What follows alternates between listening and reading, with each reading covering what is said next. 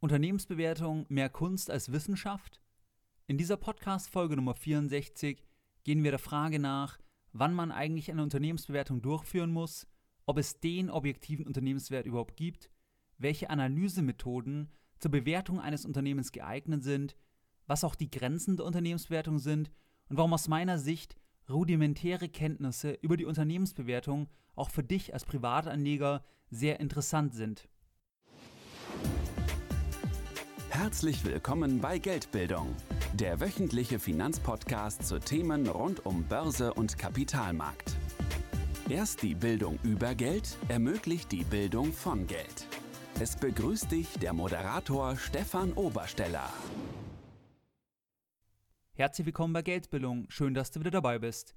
Interessierst du dich für Anlagemöglichkeiten als Privatanleger? Willst du mehr wissen über Börsenindizes, Investmentfonds, aktiv-passiv investieren, Wichtiges zur Abgeltungssteuer und zum Wertpapierdepot. Wenn dich eines dieser Themen interessiert, dann habe ich ein spezielles 50-minütiges Video für dich vorbereitet. Um dir das Video zu diesen Themen zu sichern, geh einfach auf geldbildung.de und trage dich auf der Startseite in dieser weißen Zeile mit deiner E-Mail-Adresse ein und ich sende dir dann den Link zu dem Video umgehend per E-Mail zu. Du findest eine Zusammenfassung dieser heutigen Folge und alle wichtigen Links zum Thema unter geldbildung.de slash Unternehmensbewertung minus Kunst. Lass uns direkt einsteigen. Wann stellt sich eigentlich die Frage nach einer Unternehmensbewertung oder nach dem Unternehmenswert? Da gibt es viele Gründe, warum sich diese Frage stellen kann. Ein typischer Grund ist natürlich eine Transaktion. Also ein Unternehmen wird gekauft oder verkauft. Dann ist es natürlich wichtig zu wissen, was ist denn das Unternehmen eigentlich wert oder was ist denn der Anteil wert, der eben zum Verkauf steht. Oder wenn ein Altaktionär ausscheidet, ist es wichtig. Im Börsengang ist es wichtig, den Unternehmenswert zu kennen. Im Erbschaftsfall oder bei der steuerlichen Wertermittlung ist es ebenfalls wichtig, den Unternehmenswert zu kennen. Wichtig ist, dass man unterscheidet zwischen börsennotierten und privat gehaltenen Unternehmen, weil wenn ein Unternehmen an der Börse ist, dann ergibt sich letztlich der Unternehmenswert eben täglich, sekündlich an einem Börsenhandelstag sehr, sehr liquide durch Angebot und Nachfrage und man spricht dabei auch gerne vom objektivierten Unternehmenswert. Das hast du ja wirklich nur an der Börse, dass eben das gehandelt wird, also dass dieser Markt so unglaublich liquide, effizient und transparent ist und man deswegen eben jeden Tag, jede Sekunde eben den Preis der Aktie entsprechend ablesen kann. Das hast du natürlich bei privat gehaltenen Unternehmen in keinster Weise. Dort weißt du eigentlich nie, was ist das Unternehmen eigentlich wert, weil es gibt keinen Markt dafür sondern der Markt, der, der existiert immer nur dann, wenn du eben einen konkreten Käufer findest, der dir konkret eben sagt, er bezahlt x Euro für Anteile Y. Wichtig ist dort auch den Unterschied zwischen Unternehmenswert und Unternehmenspreis zu kennen. Der Unternehmenswert muss nicht der Unternehmenspreis sein. Also aus deiner Sicht kann ein Unternehmen sehr, sehr viel wert sein, aber wenn niemand diesen Wert bezahlt, dann wird es auch nicht zum Preis. Der Preis ist also der realisierte Wert und in der Regel, jetzt zum Beispiel bei einer Unternehmenstransaktion, hat man halt eine gewisse Bandbreite an Unternehmenswerten, sagen wir von 25 Millionen Euro bis 37,5 Millionen Euro. Das ist so die Bandbreite. Jetzt als Beispiel. Und dann wird man sich vielleicht innerhalb einer Preisverhandlung unter Umständen eben auf einen Preis einigen können, der sich vielleicht innerhalb dieser errechneten Bandbreite letztlich befindet.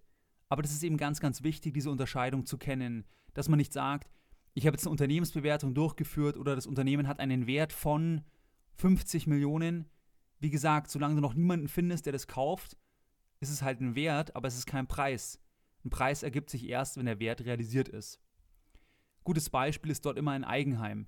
Wenn du zum Beispiel eine Wohnung zur Kapitalanlage hast oder noch besser, wenn du ein Haus hast, was zum Beispiel mit riesiger Wohnfläche, großes Grundstück, aber das ist in irgendeiner ländlichen Region, die wirtschaftlich nicht so attraktiv ist, also jetzt nicht vielleicht gerade München oder so, sondern irgendwo im Norden, dann kannst du natürlich sagen, das Haus hat einen sehr, sehr hohen Wert und meinetwegen auch auf Basis von vergleichbaren Häusern.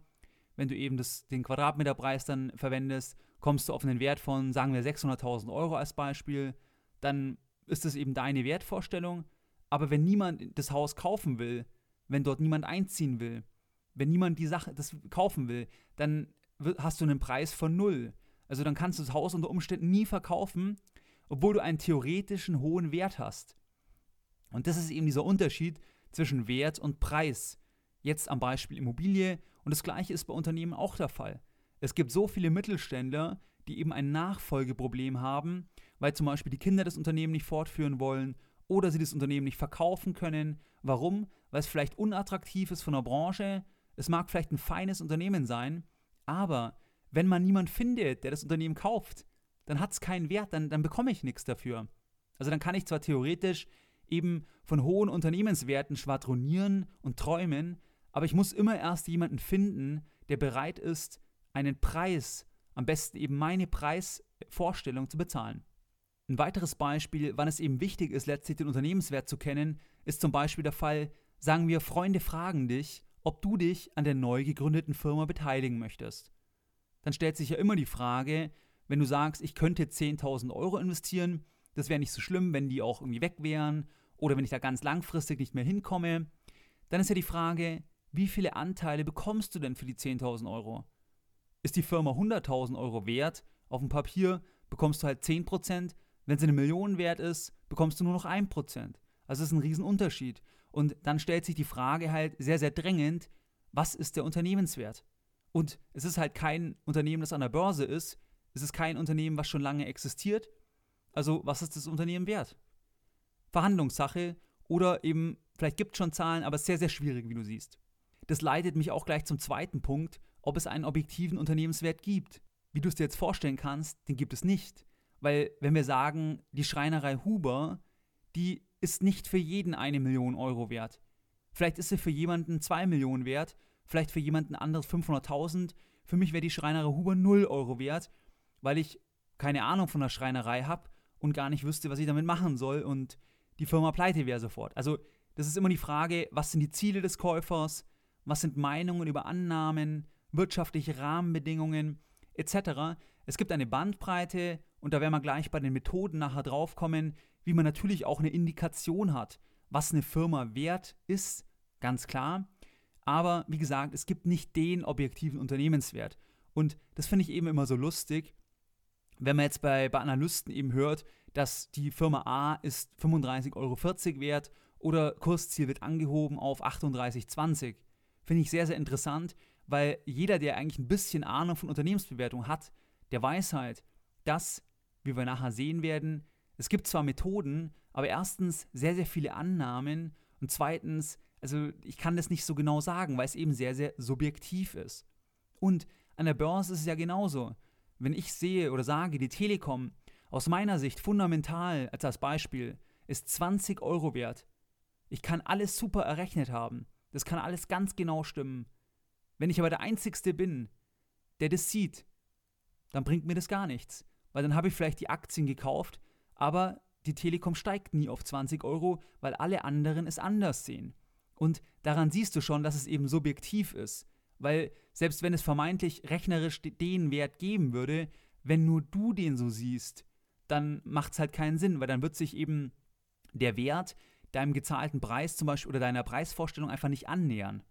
Also ganz, ganz wichtig, es gibt keinen allgemeingültigen, objektivierten Unternehmenswert, es gibt eben Meinungen, es gibt eine Bandbreite, die sich natürlich auch an den ökonomischen Zahlen orientiert, die sich natürlich auch an Zukunftsfantasien orientiert, aber diese Bandbreite kann extrem hoch sein. Wichtig, es gibt natürlich einen buchhalterischen Wert, einen steuerlichen Wert. Also es gibt natürlich Situationen, wenn es ums Thema Finanzamt geht, wenn es ums Thema Bilanzierung geht, da muss ich irgendwann sagen, die Beteiligung ist 1,35 Millionen Euro wert. Da kann ich ja nicht sagen in der Bilanz, ich habe eine Bandbreite von 100.000 und 2,5 Millionen. Nein, da muss ich einen genauen Wert angeben. Aber genau deswegen ist es eben wichtig, dass du das verstehst.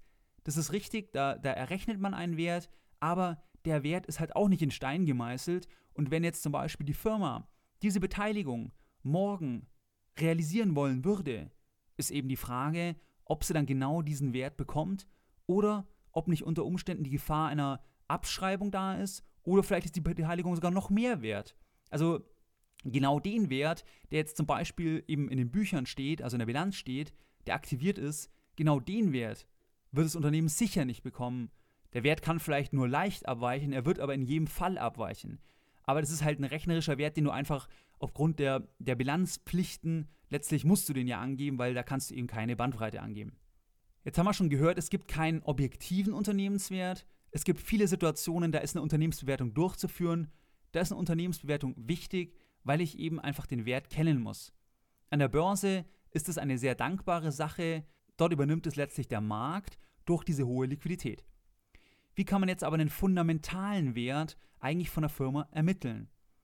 In der Praxis haben sich letztlich zwei Verfahren durchgesetzt und das erste Verfahren ist ein Verfahren, wo ich einfach mir die Zukunft anschaue. Was kann ich denn letztlich zukünftig für Cashflows, für flüssige Mittel auf Basis der Erwartungen generieren? Sprich, da schaut man sich die Planzahlen an. Zum Beispiel, wenn wir jetzt heute 2015 haben, von den nächsten fünf oder sechs Jahren und schaut sich an, was ist denn zu erwarten, was für einen Cashflow in welcher Höhe kann man denn erzielen. Dieser Cashflow, den diskontiert man dann ab, das heißt, man vergleicht ihn im Heute. Man diskutiert ihn mit einem, mit einem Referenzzins ab, zum Beispiel sagen wir 8%. Zu diesem Zins sagt man auch WACC, Weighted Average Cost of Capital, also gewichteter Kapitalkostensatz und dann vergleicht man eben dann, dann zinst man eben diese Cashflows mit dem, mit dem Weg entsprechend ab und sagt, okay, auf Basis der Erträge, die in der Zukunft erzielt werden können, ist das Unternehmen heute 2 Millionen Euro wert.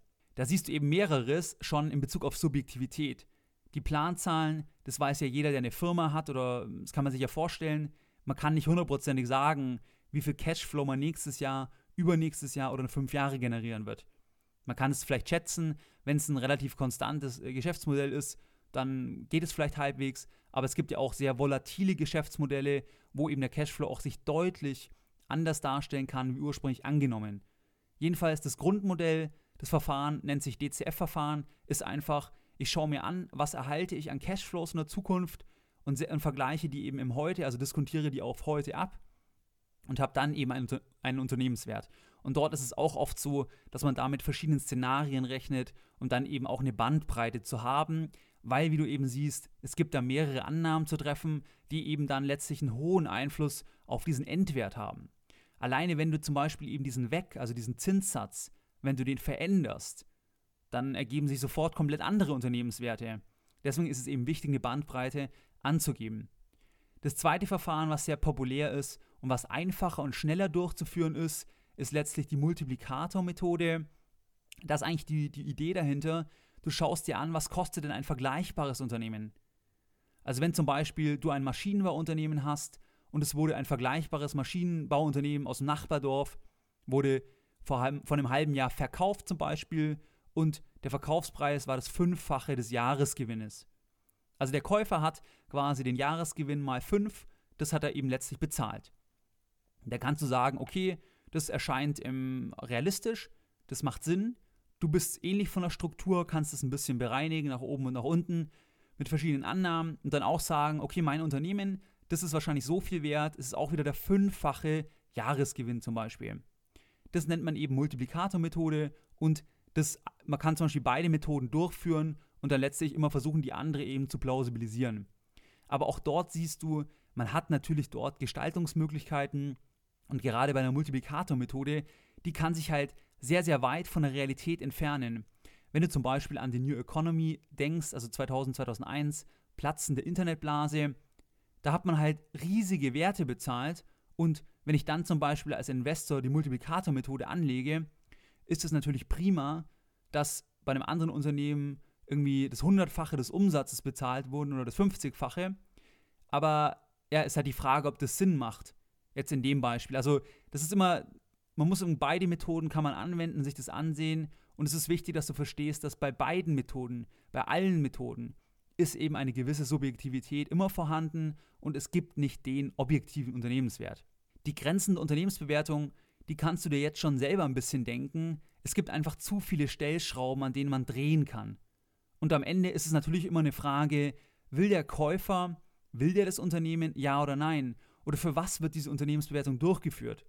ist es eine steuerliche Wertermittlung, dann wirst du vielleicht jetzt nicht sagen, ich schaue, dass das Unternehmen möglichst viel wert ist, wenn es dein eigenes Unternehmen ist.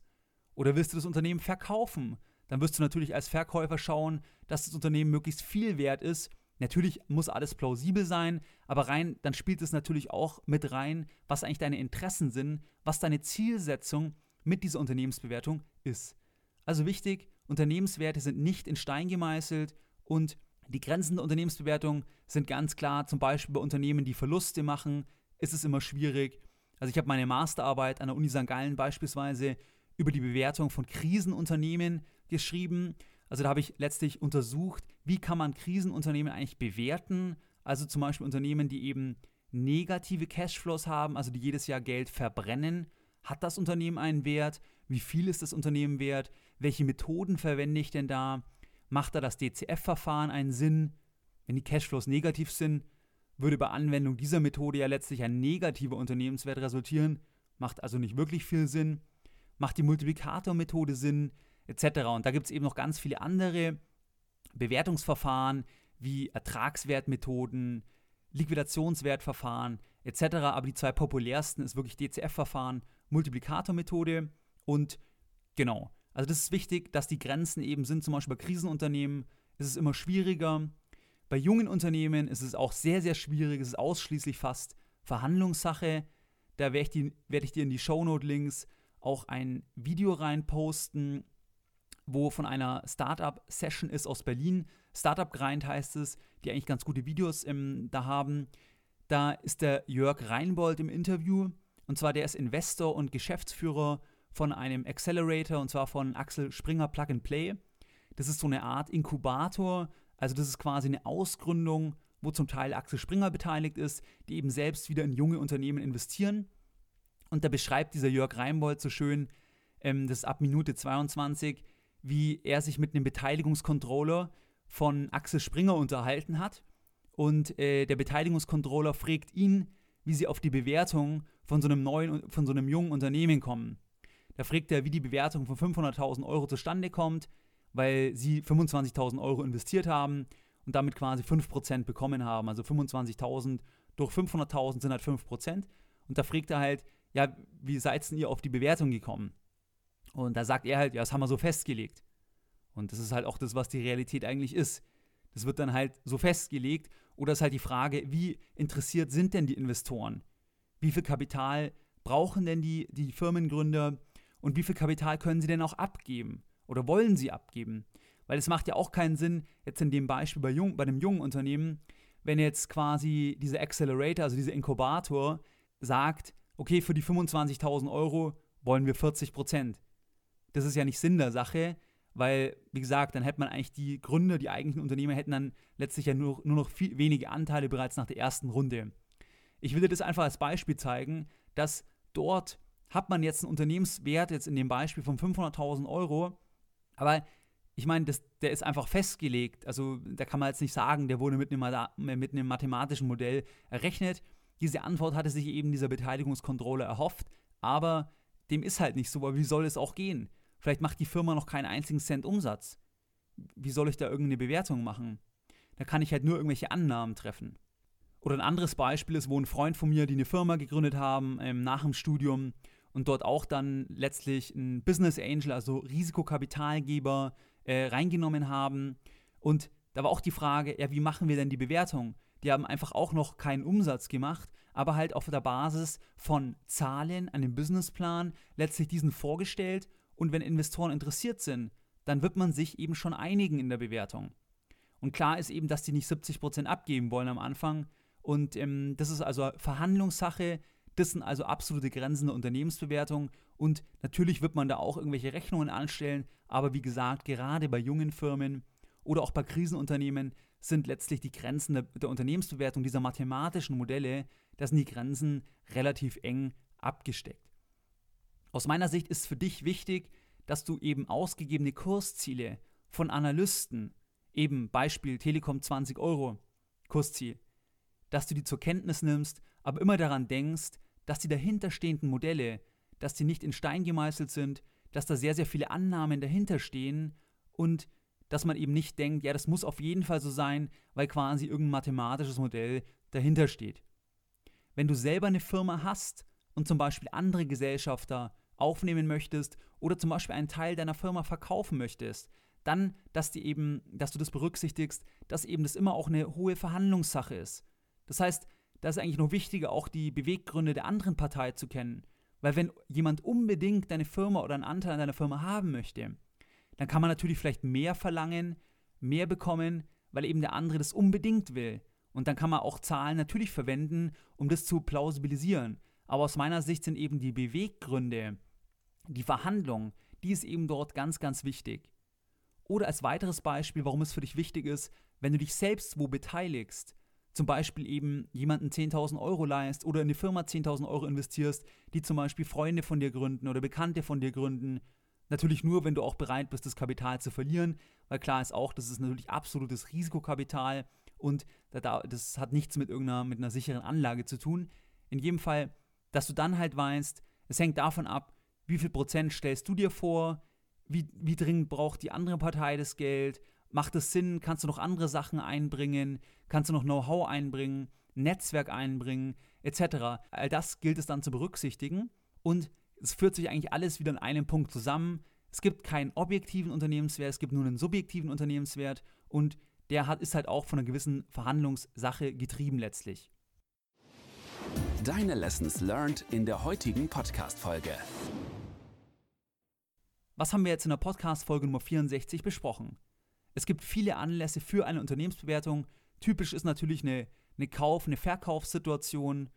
An der Börse übernimmt die Preisfindung letztlich der Markt durch diese hohe Liquidität und dadurch, dass eben viele Leute kaufen, verkaufen, ergibt sich eine Art objektivierter Wert. Unternehmenswert ist ungleich Unternehmenspreis. Der realisierte Unternehmenswert ist der Unternehmenspreis. Wenn du dir zum Beispiel anschaust, wenn ein Unternehmen was ein anderes Unternehmen kauft, was an der Börse notiert ist, dann wird es in der Regel einen Aufschlag zahlen auf diesen aktuellen Unternehmenswert. Einfach deswegen, weil sonst eben keiner verkaufen würde und du kannst ja nicht weniger bezahlen, wie eben, weil, weil jeder ja zum aktuellen Kurs verkaufen könnte. Außerhalb der Börse gibt es keinen objektivierten Wert, es gibt wirklich eher eine Bandbreite an Unternehmenswerten, innerhalb derer sich letztlich der Preis im Idealfall dann befinden sollte. Die zwei gängigsten Methoden zur Bewertung von Firmen sind einmal ich vergleiche mich mit vergleichbaren Firmen und zum anderen, ich schaue mir die Zukunft an, was für Liquidität kommt denn rein und diskontiere diese Liquidität eben mit einem, mit einem Referenzzins, mit dem sogenannten WEC auf die Gegenwart ab. Die beiden Verfahren heißen eben Multiplikationsverfahren und DCF-Verfahren. Die Bewertung hat Grenzen und unterliegt einer gewissen Subjektivität, weil jedes Modell, jede Unternehmensbewertung hat Annahmen. Beim DCF-Verfahren zum Beispiel, welcher Zinssatz? 6%, 7%, 9%. Was sind denn die Planzahlen? Sind die richtig? Muss man die korrigieren? Sind da Ausnahmen dabei? Etc. Welche Wachstumsraten? Also es gibt immer viele, viele Annahmen und ähm, deswegen ist es eben sehr, sehr subjektiv. Diese Podcast-Folge zum Thema Unternehmensbewertung möchte ich natürlich auch mit einem Zitat zum Thema Bewertung beenden, und zwar eines von Eugen Schmalenbach. Derjenige, der ein Unternehmen kaufen will, ist wirtschaftlich an nichts anderem interessiert als daran, was eine Unternehmung ihm in der Zukunft erbringen wird. Mehr Informationen zu Themen rund um Börse und Kapitalmarkt findest du unter www.geldbildung.de. Und immer daran denken, Bildung hat die beste Rendite.